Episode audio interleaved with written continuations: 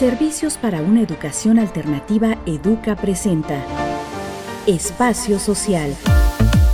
Un lugar donde la reflexión y la participación ciudadana definen un rumbo nuevo para nuestra sociedad. Agradecemos el apoyo solidario en la transmisión de este programa a esta emisora y las frecuencias hermanas.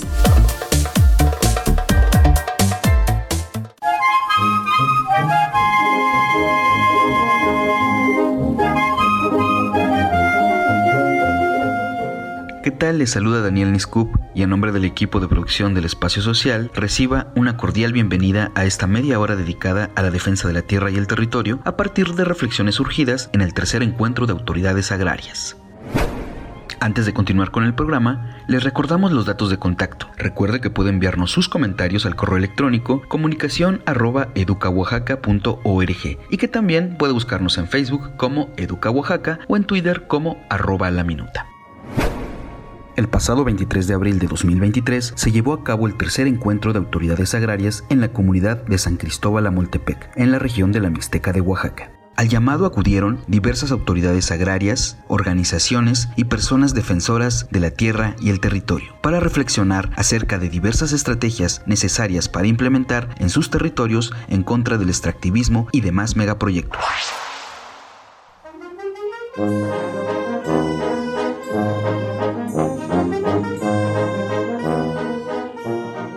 Nuestro compañero Miguel Ángel Vázquez de la Rosa preparó algunos audios del tercer encuentro agrario, mismo que dio inicio con un ritual de agradecimiento a la Madre Tierra.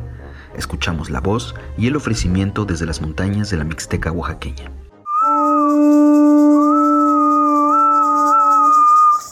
Apoyamos nuestra mano derecha, la Madre Tierra. Te damos gracias, Madre Tierra. Te damos gracias, Padre Sol. Madre Agua. Espíritu de la Luz Guardianes y seres espirituales de los cuatro rumbos, reciban este ritual y sirvan a acompañarnos en nuestro caminar. Dennos sabiduría, entendimiento, prosperidad, éxito a cada uno de nosotros. Y a todas las organizaciones aquí presentes, a todas las autoridades que día tras día luchan por defender la tierra, por defender la vida. Madre Tierra, quiero darte las gracias porque eres tú la que me sostienes. Madre Tierra, quiero pedirte perdón por mí, por mis hermanos, por mi pueblo, por el mundo entero, por el daño que te hacemos. Madre Tierra, transforma nuestro pensamiento, transforma nuestro sentimiento, transforma nuestro corazón. En ti nuestra vida nace, crece y reposa. Somos tu luz, somos tu cuerpo, somos tu espíritu. Con solemnidad llegaremos a ti convertidos en polvo el día que tú lo decidas. Gracias por tanto, Madre Tierra. Gracias, gracias, gracias.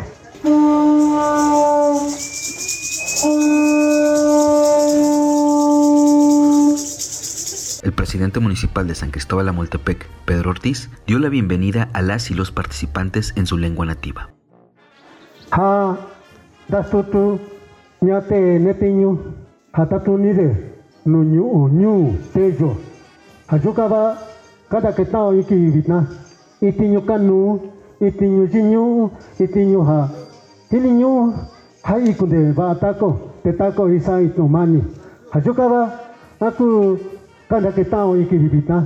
Bueno, nuevamente saludos con respeto a todas las autoridades que nos vienen visitando de las diferentes partes de nuestro estado de Oaxaca.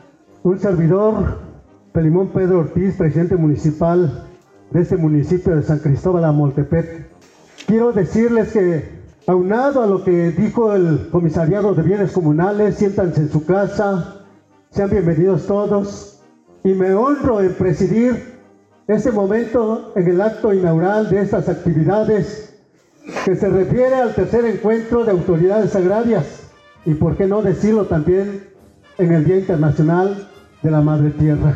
Venimos con un propósito de llevar mucha sabiduría en este día, pero también formar como un equipo de trabajo en donde podamos hacer mucho por nuestro territorio. Por ello, siendo por su parte, Doris Carmona, integrante del equipo coordinador, explicó los objetivos, la metodología y las fases del encuentro.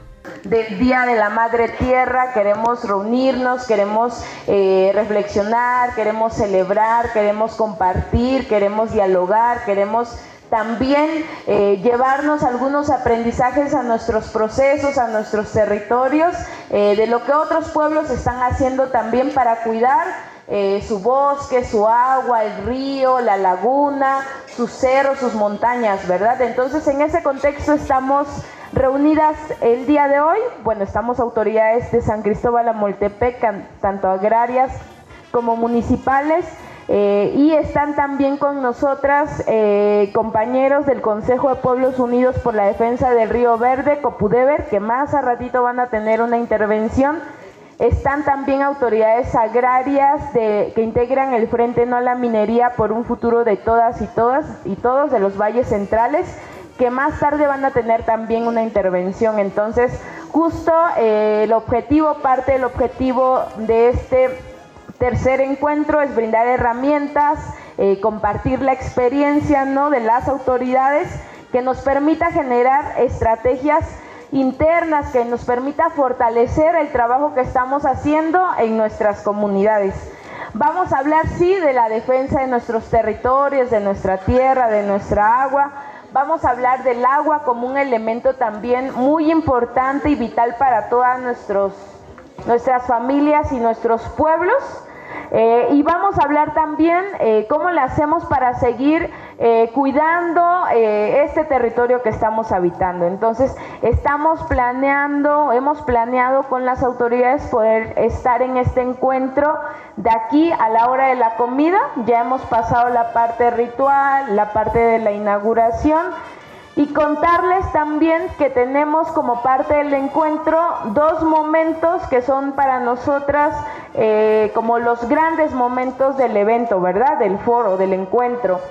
Un momento en el que vamos a hablar en torno a las amenazas, a las problemáticas que estamos viviendo en nuestros pueblos, en nuestras comunidades y que están poniendo en riesgo esos territorios que estamos habitando pero también vamos a compartir un poco lo que ya estamos haciendo como autoridades, como comités para cuidar o para hacer frente a esas amenazas. Entonces vamos a tener un panel de, experiencias donde las compañeras, compañeros van a compartir una primer palabra. Después vamos a hacer un trabajo en grupos eh, y luego, eh, un poco antes de la comida, queremos hacer eh, algunos acuerdos, ¿verdad? Le hemos llamado una construcción, queremos hacer una construcción de una agenda territorial, es decir, unos, unos primeros acuerdos que nos permita llevarnos a nuestras comunidades, a nuestros pueblos, a nuestras organizaciones, algunas tareas que tenemos que seguir impulsando, ¿verdad? Algunos compromisos, algunas tareas, algunas reflexiones, ¿verdad? Entonces tenemos estos dos momentos, el primer momento un poco de intercambio, trabajo de grupos y un segundo momento donde vamos a trabajar por regiones para la construcción de nuestra agenda, nuestros acuerdos, para seguir cuidando y protegiendo nuestro territorio. Entonces así más o menos estará organizada esta mañana. El plan es que estemos aquí en este espacio eh, que tan amablemente nos han facilitado, ¿verdad? Y les ha quedado muy bonita a las autoridades. En este espacio vamos a estar trabajando toda la mañana y más o menos terminaremos para la hora de la comida.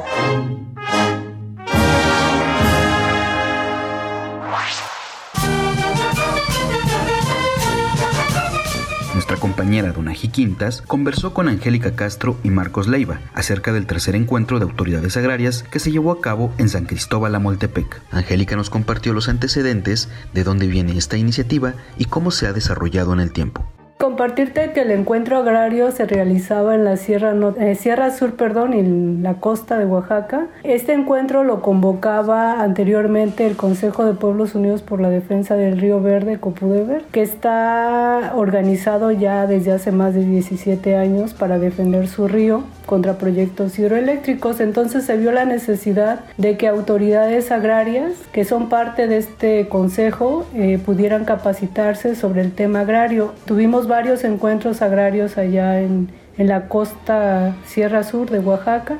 Y en el año 2021 vimos la necesidad de hacer el encuentro acá en el estado de Oaxaca. Invitamos a otras autoridades que no son parte del COPUDEVER, pero que están eh, defendiendo el territorio en otras regiones contra proyectos extractivos como explotación minera o proyectos eólicos en el istmo de Tehuantepec. Y en este encuentro se decidió pues hacer un segundo encuentro y las comunidades de Valles Centrales decidieron que el segundo encuentro se hiciera en, Monte del Toro, Ejutla, que es una comunidad que es parte del Frente No a la Minería por un futuro de todas y todos. El encuentro se hizo el 22 de abril de 2022 y ahí, bueno, se, se siguió viendo importante seguir reuniéndonos, por lo menos cada, cada año, para seguir intercambiando experiencias en la defensa del territorio y se decidió que se hiciera un tercer encuentro que se realizó en San Cristóbal Amoltepec el 23 de abril.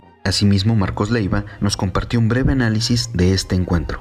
De entrada, creo que un, logro, un buen resultado ya fue el hecho mismo de que se haya realizado el tercer eh, encuentro de autoridades agrarias en cumplimiento de los acuerdos eh, que se hicieron en el segundo encuentro que se realizó el año pasado en los valles centrales de Oaxaca, en la comunidad de Monte del Toro.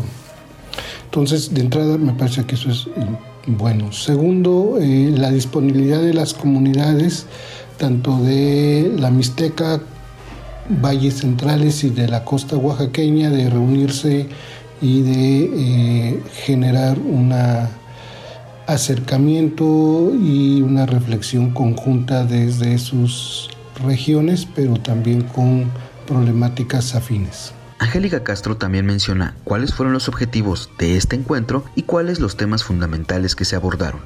La región mixteca y la comunidad de San Cristóbal Amoltepec tienen un proceso muy interesante de eh, cuidado del agua y de la, plantar árboles para retroalimentar eh, los mantos acuíferos porque ven importante el tema del agua. Ellos, ellos no tienen un proyecto extractivo de explotación minera ni proyectos hidroeléctricos, pero sí han visto que cada vez se escasea más el agua. Entonces vieron la necesidad de llevarse este encuentro para escuchar otras experiencias y tener elementos de prevención, de prevenir en el caso de que llegara a anunciarse algún proyecto hidroeléctrico. Ellos ya pudieran tener este, herramientas para enfrentarse a este tipo de proyectos, porque los contenidos eh, se construyeron con la comunidad agraria de San Cristóbal a Moltepec, con las autoridades agrarias, y la otra que se hablara sobre el tema del agua, la defensa del territorio y el fortalecimiento comunitario. Todo lo que se hizo en, en, este encuentro fue un diagnóstico sobre amenazas de los territorios en el estado de Oaxaca, pero a la vez también se habló de qué están haciendo ya las comunidades para enfrentar estas amenazas y qué alternativas también están implementando en sus territorios. Tanto Angélica Castro como Marcos Leiva nos comparten qué demandas se analizaron, así como los acuerdos del encuentro. Sí, enfatizar que este encuentro fue muy importante para la comunidad de San Cristóbal Amoltepec, porque justo lo que te decía al principio, ellos tenían la intención de escuchar, de escuchar a otras experiencias y uno de los ejes centrales eh, que salió, que se vio muy importante y que compartieron los, el COPUDEVER y el Frente No a la Minería, fue que como estrategia están eh, utilizando históricamente eh, sus reglamentos ejidales y sus estatutos comunales como una estrategia de defensa y protección de sus territorios. Entonces ellos compartieron estas estrategias y la comunidad de, Amoltepec las, y las agencias vieron importante que ellos también empiecen a pensar eh, cómo elaborar próximamente también sus reglamentos internos para la protección de su territorio. Entonces eso fue muy, muy importante el que ellos escucharan estas experiencias para que también vieran que es posible que ellos puedan proteger su territorio eh, con sus reglas internas. También eh, San Cristóbal Amoltepe compartió la experiencia del cuidado del agua Y entonces las comunidades que fueron de otras regiones pues vieron importante también que es un tema que nos articula a todas y a todos y que estas experiencias de la siembra del agua, de sembrar árboles para mantener sus mantos acuíferos son importantes para, para proteger también el territorio. Entonces veían fundamental que también en sus regiones puedan implementar estas prácticas del cuidado del agua. Bueno, de entrada la primera es el, respeto a su, a su autonomía y a su ser comunidad, ¿no? Este, en varios, en varios este, momentos las comunidades eh, coincidieron en que hay una serie de proyectos eh, o megaproyectos que se realizan en su territorio pero que no eh, tienen ellos conocimiento del mismo, sino cuando ya se están realizando.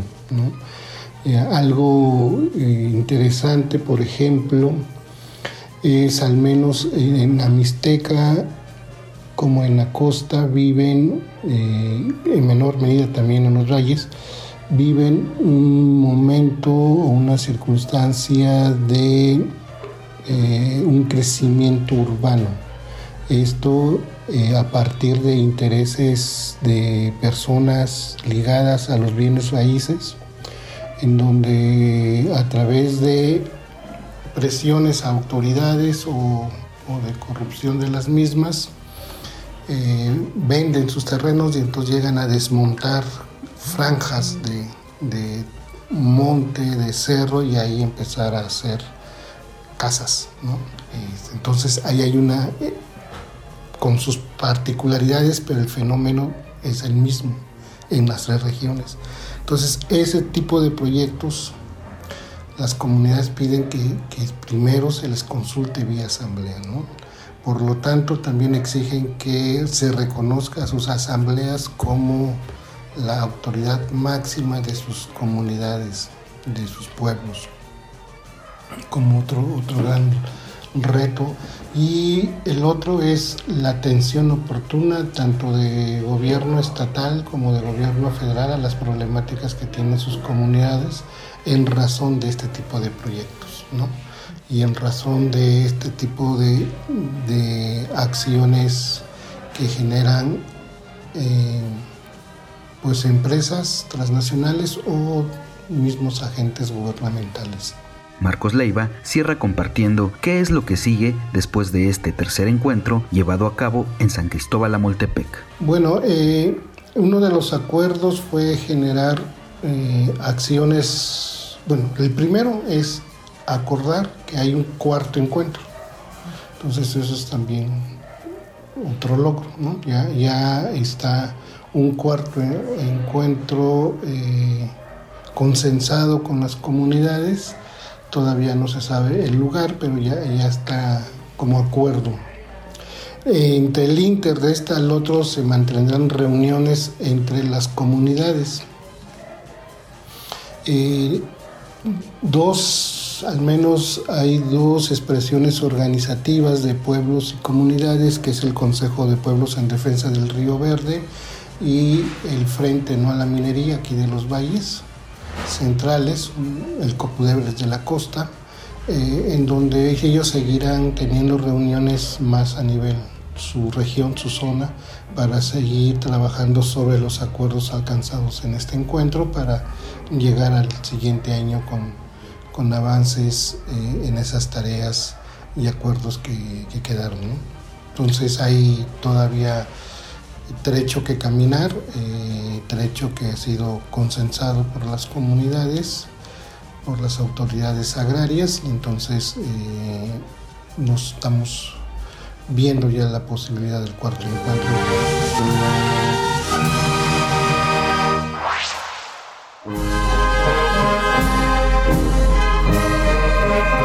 Muy importante que las comunidades, movimientos, organizaciones y demás personas defensoras y defensores de la tierra y el territorio conozcan e intercambien diversas estrategias de cuidado para defensa de sus territorios. Para ello, Claudia Gómez Godoy nos comparte diversas estrategias que se llevan a cabo a lo largo y ancho del país como métodos de defensa de tierra y del territorio. Yo diría que los pueblos en general, las comunidades indígenas y campesinas, eh, en años recientes, pero yo creo que también a lo largo de los años, han tenido una diversificación de estrategias de defensa del territorio. Esa diversificación de estrategias les ha permitido la, la sobrevivencia y la supervivencia en los territorios, precisamente porque hay como se toman diferentes experiencias y a partir de esas diferentes experiencias se diversifican. Es decir, los pueblos no apuestan a una sola estrategia de defensa, sino lo que hacen es tener un montón de estrategias que les permiten tener esa diversidad de acción eh, como pueblos y comunidades. ¿Y a qué me refiero? Pues que no le apuestan únicamente a estrategias de defensa del territorio jurídicas, ¿no? sino que se combinan esas estrategias de defensa del territorio en lo legal con otras estrategias como puede ser las estrategias de organización comunitaria, ¿no? Es muy importante que las comunidades estén, se mantengan organizadas, que trabajen en proyectos comunes más allá de la defensa, sino hacia adelante, qué quieren, qué imaginan en sus territorios, cómo se imaginan viviendo en el territorio, no solamente en un embate o respondiendo a lo que actualmente están viviendo, sino cómo se imaginan hacia el futuro. Eh, estas estrategias de organización se combinan también con estrategias de comunicación. Para los pueblos es muy importante dar a conocer sus luchas, dar a conocer sus sentires en relación con lo que se está viviendo en los territorios y pues podemos encontrar programas de radio, boletines, periódicos morales, eh, grupos de WhatsApp, festivales de semillas, festivales de organización, encuentros todas esas estrategias combinadas de comunicación, pero también de organización les permiten difundir las ideas que se tienen, las formas de defensa del territorio. Y eso se combina también con estrategias de movilización, es decir, cuando ya una vez compartida el sentir de las comunidades, una vez que se tienen esas estrategias de comunicación, se sale la movilización y ahí pues podemos encontrar marchas, mítines, diferentes acciones directas que incluso pueden ser campamentos, tomas de algunos de los espacios en donde se desarrollan proyectos extractivos y eso hace que también se visibilice, ¿no? Y bueno, el, eso también se ha combinado en muchas ocasiones con mecanismos de autodefensa, ¿no? O, estrategias preventivas que son muy importantes, ¿no? Antes que los proyectos extractivos, que los proyectos de desarrollo lleguen a las comunidades, hay pueblos y comunidades indígenas que han desarrollado pues eh, una serie de acciones preventivas que les permiten tener eh, instrumentos de defensa del territorio, que como pueden ser pues los reglamentos comunitarios, las actas de, que declaran libre de minería o de proyectos extractivos, las acciones de ordenamiento comunitario del territorio, acciones también en donde se prohíben la utilización de determinados agroquímicos, es decir, esas estrategias preventivas que no necesariamente responden a un, a un ataque, sino que van generando acuerdos o protocolos comunitarios que les permiten enfrentar esos proyectos. ¿no? Eh, ahí hay una apuesta muy importante en, en estas acciones preventivas que tienen que ver también pues con con la forma en que se ve la comunidad del territorio hacia el futuro. Y también otra que es otra estrategia que es importante pues es las estrategias de articulación o vinculación con otros movimientos, es decir, los pueblos cada vez son más conscientes y han puesto en el centro la necesidad de estar articulados, de estar vinculados con otros movimientos similares de defensa del territorio y ahí es como cuando surgen los frentes, las articulaciones, los movimientos, ¿no? las redes en donde de a partir de temas en común, ¿no? o ya sea temáticas o regionales, eh, pueblos se unen para reflexionar en conjunto cómo pueden pues compartir su visión del territorio, pero también estrategias comunes de defensa. ¿no? Y finalmente, pues una que, que, se ha explorado mucho, que son estas estrategias jurídicas, que también las podríamos dividir en, estrategias preventivas y, y, también en, estrategias defensivas. ¿no? Las jurídicas preventivas pues tendrían que ver con acciones jurídicas que prohíban eh, la implementación de proyectos de desarrollo o proyectos extractivos y las defensivas es una vez que ya hay un acuerdo, una concesión, una manifestación de impacto ambiental o un proyecto que afecte los territorios, pues desarrollar estrategias jurídicas, eh, jurisdiccionales ante tribunales agrarios, ante tribunales de amparo, que les permiten pues también defenderse.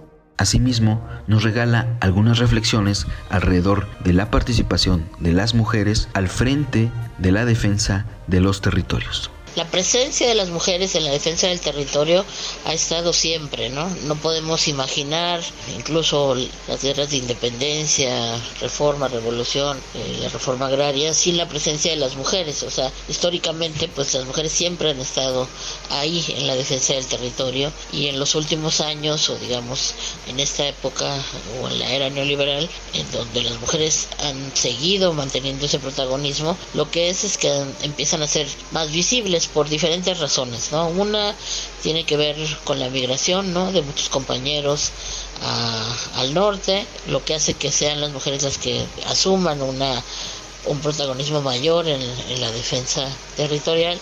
La otra razón, la presencia a partir de una serie de modificaciones a la legislación agraria que obliga a ejidos y comunidades a tener un porcentaje en sus órganos de representación ejidal y comunal de mujeres. Eso hace que cada vez es más común que las mujeres de los ejidos y las comunidades tomen cargos en la representación agraria y por eso pues también asuman roles, roles de, liderazgo en eh, los ejidos y comunidades agrarias. Eso hace pues que las mujeres sean más visibles pero no quiere decir que antes no, no estuvieran o no fueran parte, sino que creo que lo que ha sucedido ahora es que es mucho más visible la participación de las mujeres. Y también el hecho de la migración pues hace que sean las mujeres las que salgan ¿no? a, la, a la esfera pública, que salgan a las manifestaciones, que salgan a las asambleas, pues a exigir la defensa del territorio, el cumplimiento de los derechos humanos, la posibilidad de tener una nueva vida. Eso también se tiene que ver con, con cómo las mujeres pues están siendo las que están en la primera línea de batalla en contra de los proyectos extractivos, los proyectos de desarrollo, porque finalmente son ellas las que en muchas eh, y de muy diversas maneras son las que más afectadas se ven a la hora que alguno de estos proyectos llega. Eh, las mujeres están encargadas todavía en muchos sentidos de los temas de alimentación y la alimentación depende también de la calidad de la, del aire, del suelo y, la, y el agua. Entonces, eh, eso hace pues que las mujeres estén en esa defensa del territorio con un protagonismo mayor, ¿no? Una visibilidad mayor y también pues que se vea pues que las mujeres no son ya únicamente las que van a las marchas y las que van a los plantones a hacer la comida y hacer la tortilla, ¿no? Las, las mujeres en este momento deben ser parte de las decisiones eh, que se toman en relación con, con, el movimiento, de parte de las negociaciones que se pueden tener con la autoridad o con las empresas que vayan a, a sus territorios y que bueno, en general todos nos, nos conviene, hombres y mujeres, poder tener mejores este, reglas de, de, comunicación, reglas de convivencia, de reglas respetuosas, en donde la palabra de las compañeras sea igual de válida que la palabra de los compañeros, lo que las mujeres tienen que decir ante los proyectos de desarrollo es tan válido como lo que puede decir cualquiera de los compañeros y eso se ha ido comprendiendo de mejor manera y podemos encontrar pues a lo largo y ancho del país muchos movimientos de defensa del territorio que son encabezados fundamentalmente por mujeres. Eso nos hace tener una, una manera distinta también de cómo se desarrolla la movilización social, la movilización comunitaria eh, y tenemos que reconocerlo.